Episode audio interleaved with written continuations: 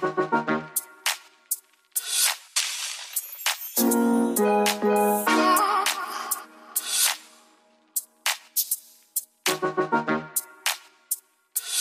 bem-vindos então a este primeiro podcast da 7 Metros, o regresso, uma segunda temporada, se podemos dizer assim. Hoje tenho aqui comigo a Maria Ema Bastos, ela que é aqui uma das chefes da 7 Metros, e hoje vamos estar a falar um pouco sobre a liguilha de apuramento para a primeira divisão, que teve o Povo Handball Clube, a Associação Desportiva São Joanense e o Almada Atlético Clube a lutarem pelos dois últimos lugares do Campeonato Placar Handball 1. Foram três jogos, a 7 metros esteve lá presente, como espero que nos tenham acompanhado nas nossas redes sociais. E hoje vamos falar aqui um bocadinho sobre estes três jogos, aquilo que achamos e, no fundo, também aquilo que prevemos destas equipas no regresso do Campeonato Placar de Balão. Emma, tens aqui alguma mensagem, alguma coisa que queiras dizer a quem nos está a ver hoje? A quem nos está a ouvir hoje, neste caso? Olá a todos, espero que, que tenham sentido saudades do, do nosso podcast e que adiram a mais uma iniciativa da nossa página e que nos continuem a acompanhar para saberem tudo o que se passa no handball cá dentro e lá fora. É importante relembrar que, para além de nos terem no Facebook, no Instagram e no Twitter, também já podem acompanhar a 7 metros no TikTok e é uma plataforma que vamos começar a pôr lá muitos vídeos, vídeos que provavelmente não vão ver nas outras redes sociais, portanto, se têm TikTok, e aconselhamos que tenham, porque é uma plataforma muito engraçada, não se esqueçam de ir seguir a 7 metros no TikTok. Emma, começando então pelo primeiro jogo de sexta-feira, foi o jogo entre o Póvoa e a São Joanense. O que é que pareceu este, este primeiro jogo da Liguilha? Talvez as duas equipas que entravam com maiores aspirações de, de subir para a primeira divisão. Sim, eu julgo que quanto a isso não haviam dúvidas, tanto o São Joanense e principalmente o Póvoa foram equipas que tentaram reforçar-se. No caso do Póvoa foram buscar portugueses que estavam lá fora e jogadores com experiência já no campeonato handball 1. O caso mais flagrante será mesmo o Humberto Gomes, um guarda-redes que dispensa qualquer tipo de apresentação e que dá outra segurança à defesa do clube. E era óbvio que o povo ia entrar como favorito e não muito atrás, mas entrou a São Joanense, também reforçou-se, foi buscar alguns brasileiros, e também aposta muito na juventude e como nós vimos, alguns dos bons jogadores e mais influentes na equipa da São Joanense foram mesmo fruto da casa e isso é bom. E quanto ao jogo, foi um jogo muito atípico no seu começo, acho que também pela falta de competição, provavelmente as equipas entraram desconfortáveis e sob pressão, talvez.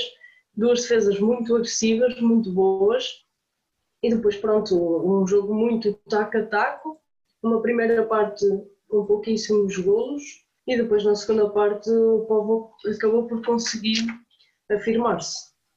Falavas aí no, em vários pontos que eu acho que são importantes ter abordarmos. Falavas em Humberto Gomes ele realmente, não só no jogo frente à São Joanense, mas também no jogo frente ao Almada, acaba por se destacar, não há dúvida nenhuma, e também a sua experiência na primeira divisão e não só a nível internacional acabou por falar mais alto. E também falaste no facto de ter, vermos duas defesas muito aguerridas. E, e nós comentámos na altura no, no pavilhão que realmente se via a intensidade física de ambas as equipas, com jogadores muito evoluídos. No, no ponto da, do Póvoa, tem um jogador novo, o Rars, um jogador que veio do Tatran Prezov, um jogador muito alto e fisicamente muito evoluído. Nós comentámos que ele ali no meio da defesa fazia a diferença. O que é que pareceu a, a exibição deste, talvez o reforço com mais nome para além do Humberto Gomes, que o Povo foi buscar? Bem, o Raras eh, defensivamente pareceu-me uma peça fundamental para o Povo, porque, como nós comentámos, ele já por si só já tem mais de 2 metros, então quando ele levanta os braços fica muito complicado rematar em cima dele.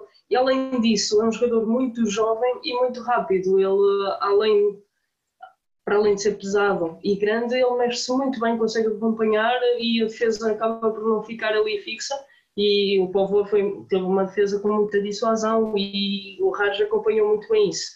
Em termos de ataque, também não sei como será a adaptação dele, mas não está mal, mas acho, e ele mostrou isso principalmente no segundo jogo, que é capaz de fazer mais do que fez no jogo contra a São Joanense ofensivamente.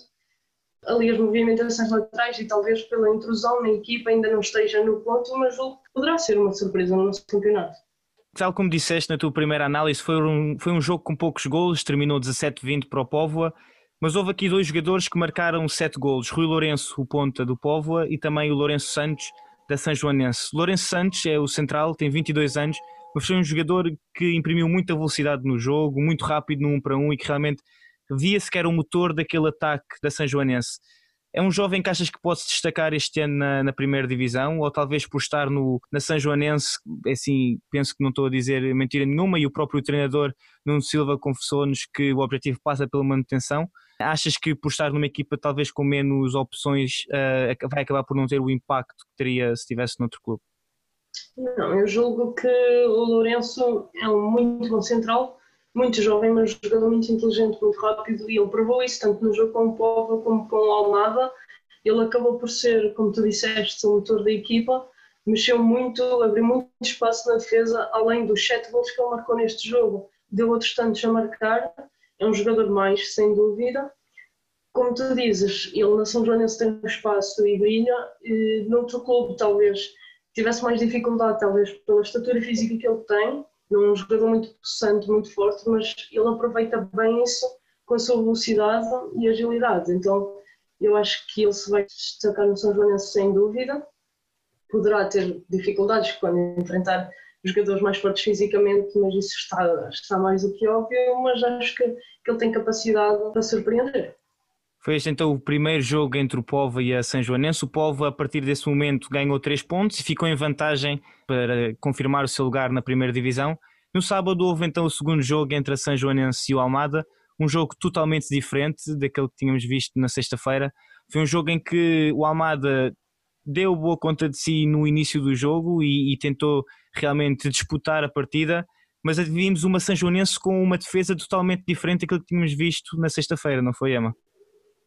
Exatamente. Na sexta-feira, São Joanense tinha, tinha tido uma defesa mais recuada, mas muito forte sempre, sempre muito aguerrida.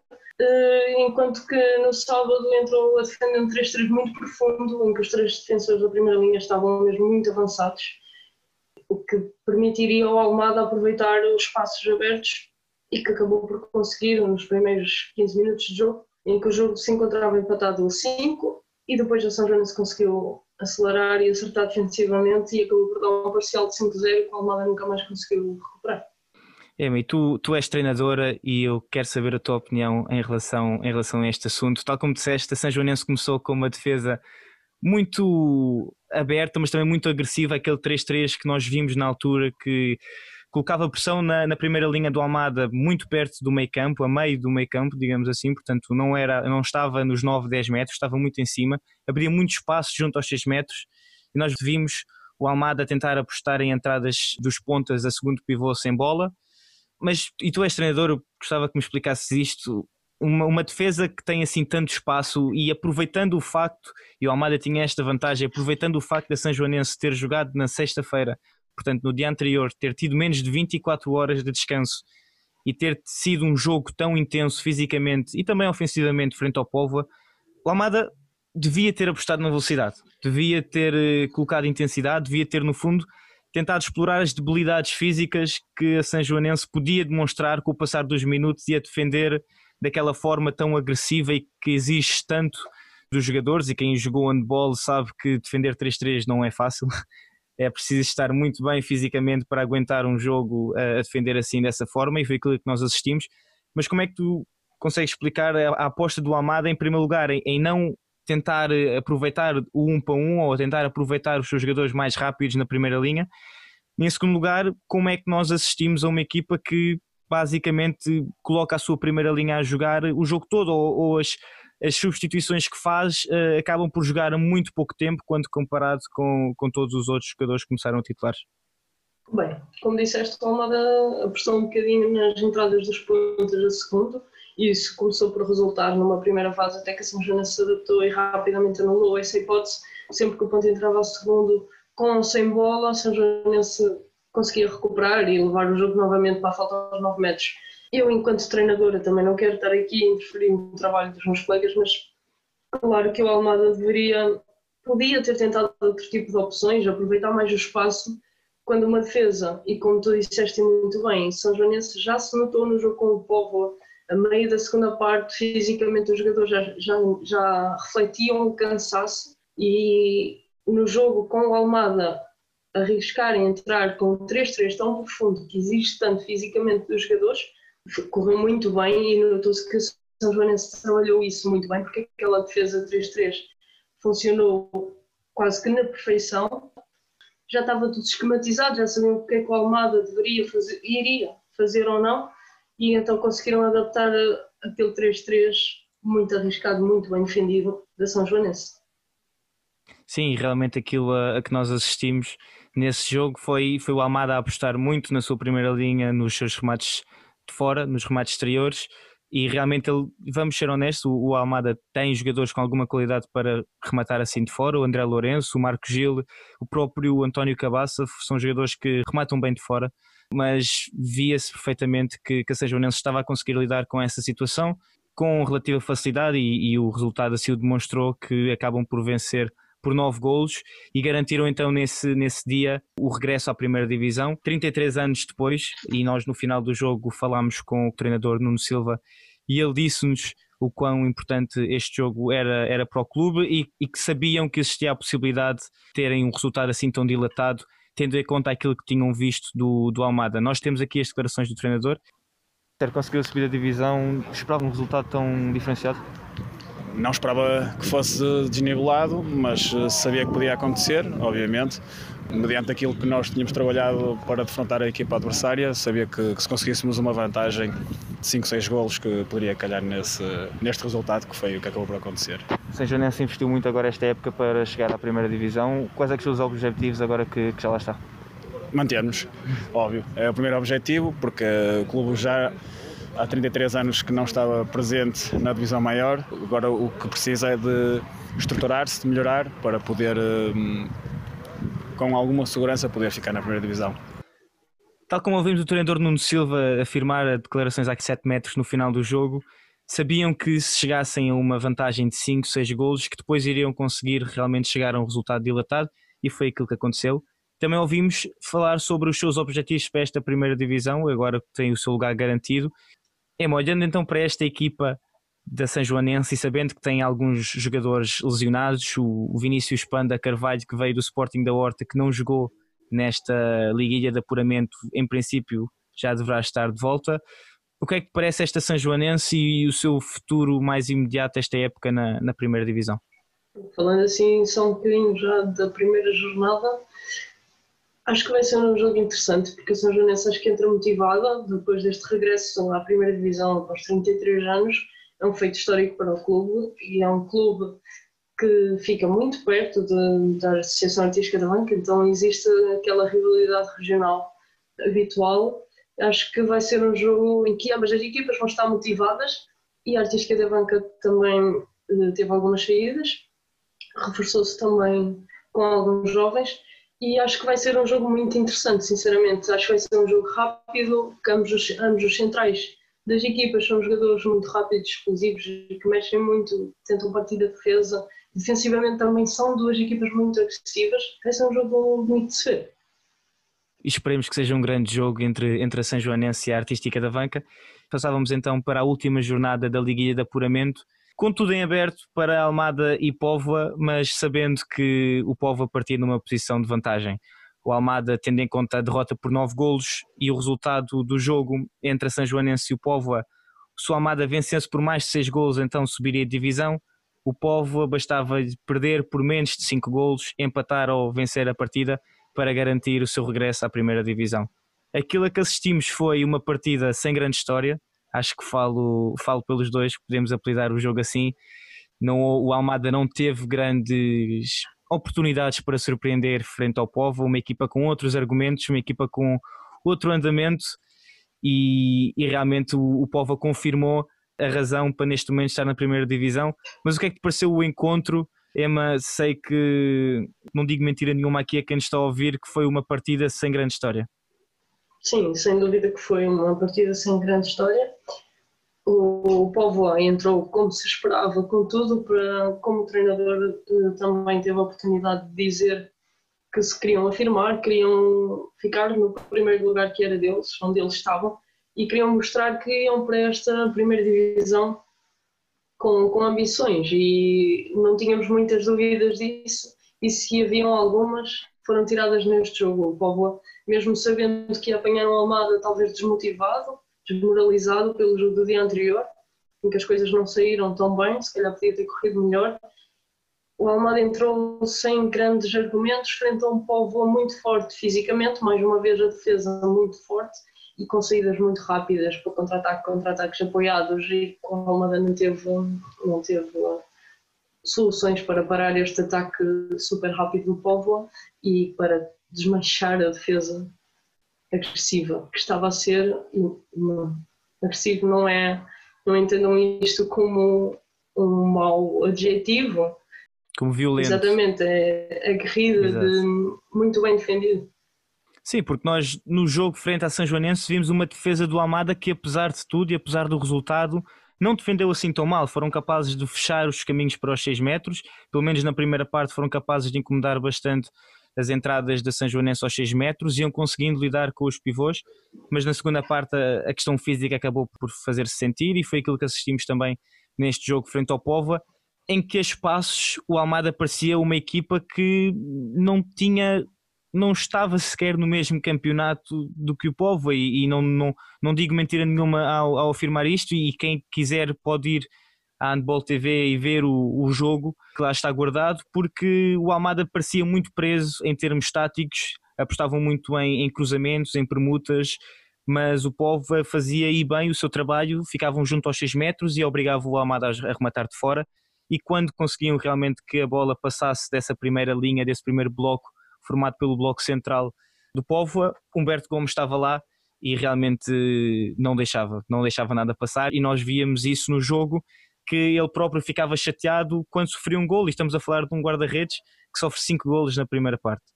O resultado ao intervalo já era de 15-5 e se já tinha uma tarefa complicada o Almada em dar a volta ao resultado. Ao intervalo já estava garantida a subida do Póvoa, dada a diferença, e vimos José Gomes o ponto a marcar nove golos, porque realmente víamos Humberto Gomes a defender e a lançar contra-ataques rápidos que o Almada não conseguia, não conseguia recuperar e não conseguia lidar. Fazendo então aqui agora duas perguntas, Emma. Vimos um Almada que estava muito preso em, termos táticos, também em termos físicos mas que imagem é que achas que fica do Almada, tendo em conta que realmente chega a esta liguilha de apuramento para a primeira divisão e, portanto, teve o seu mérito e, e, e, ganhou o seu direito de estar aqui presente? Mas que imagem é que achas que fica desta Almada? E, por outro lado, que imagem é que pensas que fica deste povo ao entrar para, para a primeira divisão? Bem, o Almada, não sei, eu sou sincera, não acompanhei muito a segunda divisão, portanto, não sei que hum, como foi a época do Almada na última época, que infelizmente parou devido à pandemia, mas calculo que para ter chegado à Liguilha não tenha sido uma má época, tenham feito bons jogos e bons resultados. E pelo que eu vi de outros treinadores e pessoas que conhecem e que viram o Almada jogar, o Almada de quem eu ouvi falar não foi o Almada que eu vi jogar. Portanto, eu acredito que esta equipa volta de cara lavada para a segunda divisão e volta a mostrar aquilo que, que é capaz e que, que volte, que apague a imagem, talvez que tenha deixado nesta liguilha, talvez de desilusão, de, se calhar desilusão é uma palavra forte, mas esta má imagem que deixou na liguilha. Então espero que, que o Almada volte forte, porque é um clube histórico de handball português e que merece, merece um bom reconhecimento. espero que façam uma boa época na segunda divisão. Quanto ao Póvoa, Bem, o Povo deixou uma marca de quem nós vamos para a primeira divisão, mas nós queremos ir lutar. E eu julgo que, deixando um bocadinho o Povo e pensando mais no geral do nosso campeonato desta época, que começa já no próximo fim de semana, acho que vamos ter um campeonato muito interessante, tanto na luta pela manutenção como na luta do top 8, talvez, Acho que vamos ter ali muitas equipas que talvez sejam surpresa, talvez não, mas que será com certeza um campeonato muito interessante. Sim, e tal como tu dizes, o, o Póvoa queria mostrar que realmente era a melhor equipa da segunda divisão. O treinador Jorge Carvalho falou connosco no final da partida e vamos ouvir aqui as suas declarações. Esperava um resultado assim tão desnivelado ao entrar para este jogo? Sinceramente, esperava. Isto tem a ver com a preparação das equipas que se vê. Eu vim assistir ontem ao jogo e temos uma São Joanense que num segundo jogo, em termos físicos, via-se que o Almada não aguentava, quer dizer que hoje seria ainda pior. Qual é que foi o pensamento ao entrar para este jogo, sabendo que podia garantir a subida mesmo que perdesse o jogo? Não, mas o pensamento foi mesmo ganhar, ganhar e ficar em primeiro lugar, para ficar claro como água. Nós estávamos em primeiro lugar quando acabou, por causa da pandemia, o campeonato e tínhamos que manter a nossa posição, que era o primeiro lugar. Portanto, ao ouvir aqui o treinador Jorge Carvalho, vê-se que estava confiante a entrar para este último jogo frente ao Almada. O próprio afirma que depois de ver o jogo frente à São Joanense, entre Almada e São Joanense, que via-se a diferença e que, portanto, estavam reunidas todas as condições para um resultado desnivelado. E afirma que realmente queriam mostrar como eram a melhor equipa da segunda divisão e que o objetivo agora passa pela manutenção. Mas fazendo aí essa ponte que tu fizeste, falando deste campeonato placar handball 1, temos várias mudanças, temos muita, muitas caras novas, muito sangue novo neste, neste, nesta primeira divisão, começando pelo topo, o Sporting, Benfica e Porto, todos têm novidades, mas não, não, não nos podemos focar apenas nesse top 3. Todas as equipas da primeira divisão tiveram muitas novidades e, portanto, aquilo que eu te perguntava era, e, e sabendo que já, já abordaste que vamos ter essa luta bastante interessante, quem é que pensas que são os favoritos a garantir a manutenção entrando para, para este campeonato de 2020-2021? Bem, eh, se calhar um bocadinho diferente, será muito diferente do que foi na época passada, quando tivemos, primeira coisa que me lembro, um Vitória que, que teve uma época muito má uh, e julgo que se reforçou muito bem e que entrará nesta época com outros objetivos que não a manutenção, por isso não sei se os posso classificar como favoritos a, a garantir a manutenção, mas favoritos a, ao meio da tabela, tentar escalar um bocadinho mais. Acho que é assim o caso mais flagrante, talvez um dos casos mais flagrantes que temos em termos de diferença de objetivos de uma época para a outra. É uma equipa que se reforçou muito, que eu pessoalmente não, não, não estava assim tão à espera, que a Vitória teve uma época em que teve quatro treinadores, em que nada lhes saía bem e entra para, para esta nova época com uma nova cara, totalmente nova cara. Acho que, é, que será uma grande surpresa, espero que sim, que isto só é bom para o handball português haverem mais equipas a reforçar-se, a ir buscar jogadores de qualidade lá fora, a apostar em de jovens, porque foi isso que aconteceu muito na Vitória e acho que vai ser a, a grande surpresa. Sim, e tocavas aí num ponto interessante, que é o facto do, do Vitória Futebol Clube estar a, a, passar as dificuldades que está a passar eh, no futebol e que são conhecidas de toda a gente. O clube no futebol acabou por descer ao Campeonato de Portugal, à terceira divisão.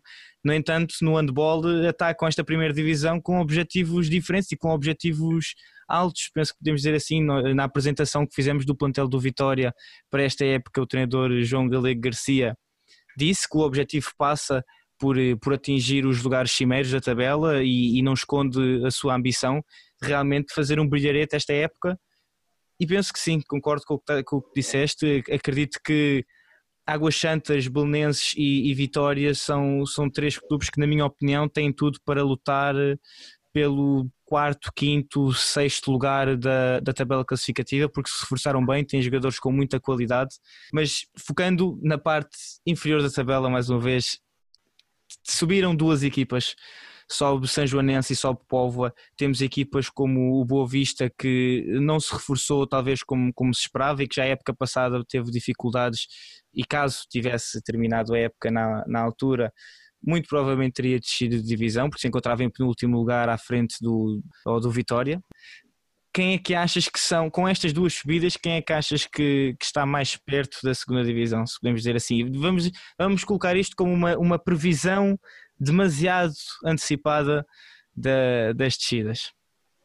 Sim, que isso é um bocadinho complicado para ver, uma coisa que vai acontecer no fim da época, mas claro que podemos, e tem, todos temos, as nossas opiniões sobre cada equipa e sobre quem estará lá em cima, quem estará ao meio da tabela e quem lutará para não descer.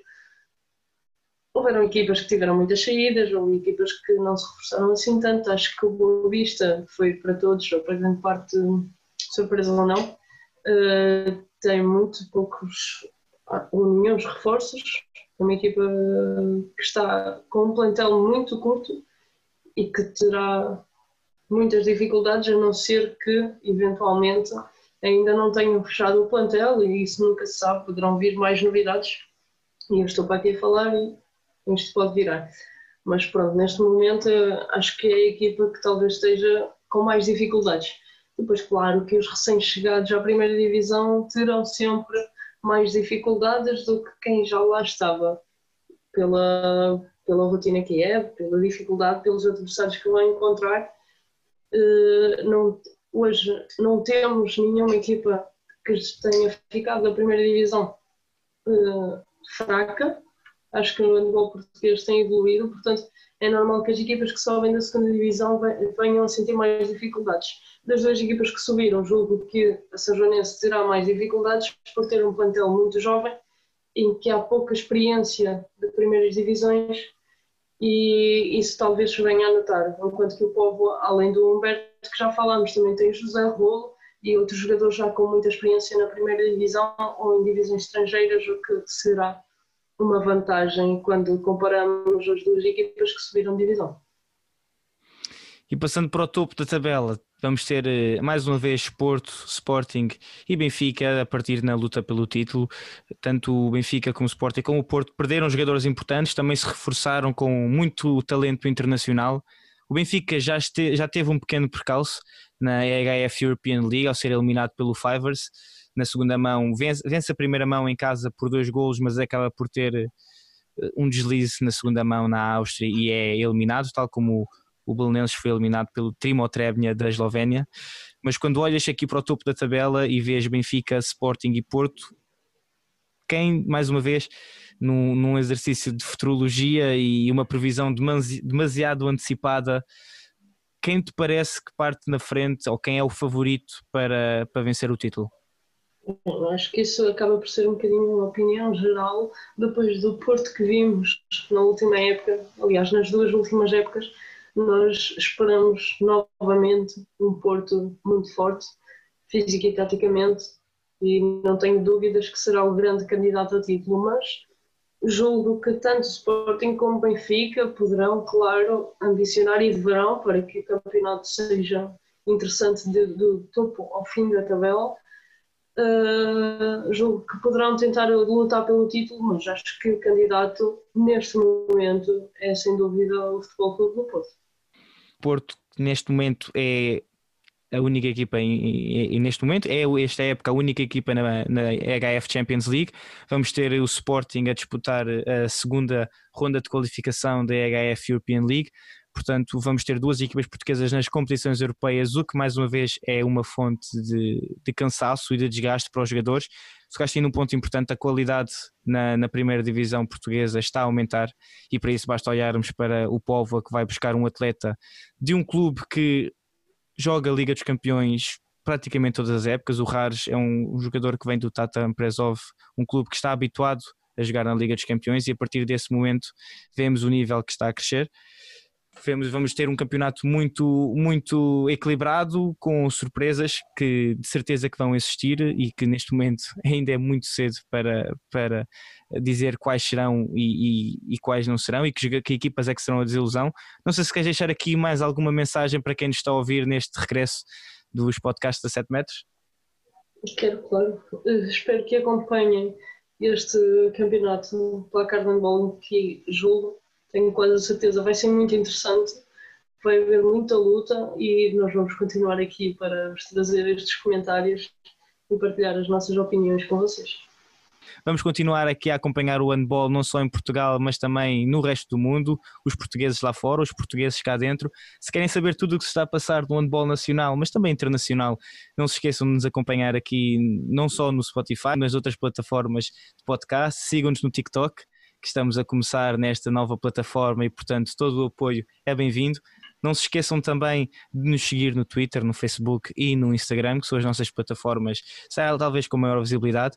Se quiserem deixar algum tema ou algum comentário em relação a este nosso episódio do podcast da 7 metros, entrem em contato connosco. Daqui da nossa parte é tudo, esperemos que tenham gostado e até à próxima.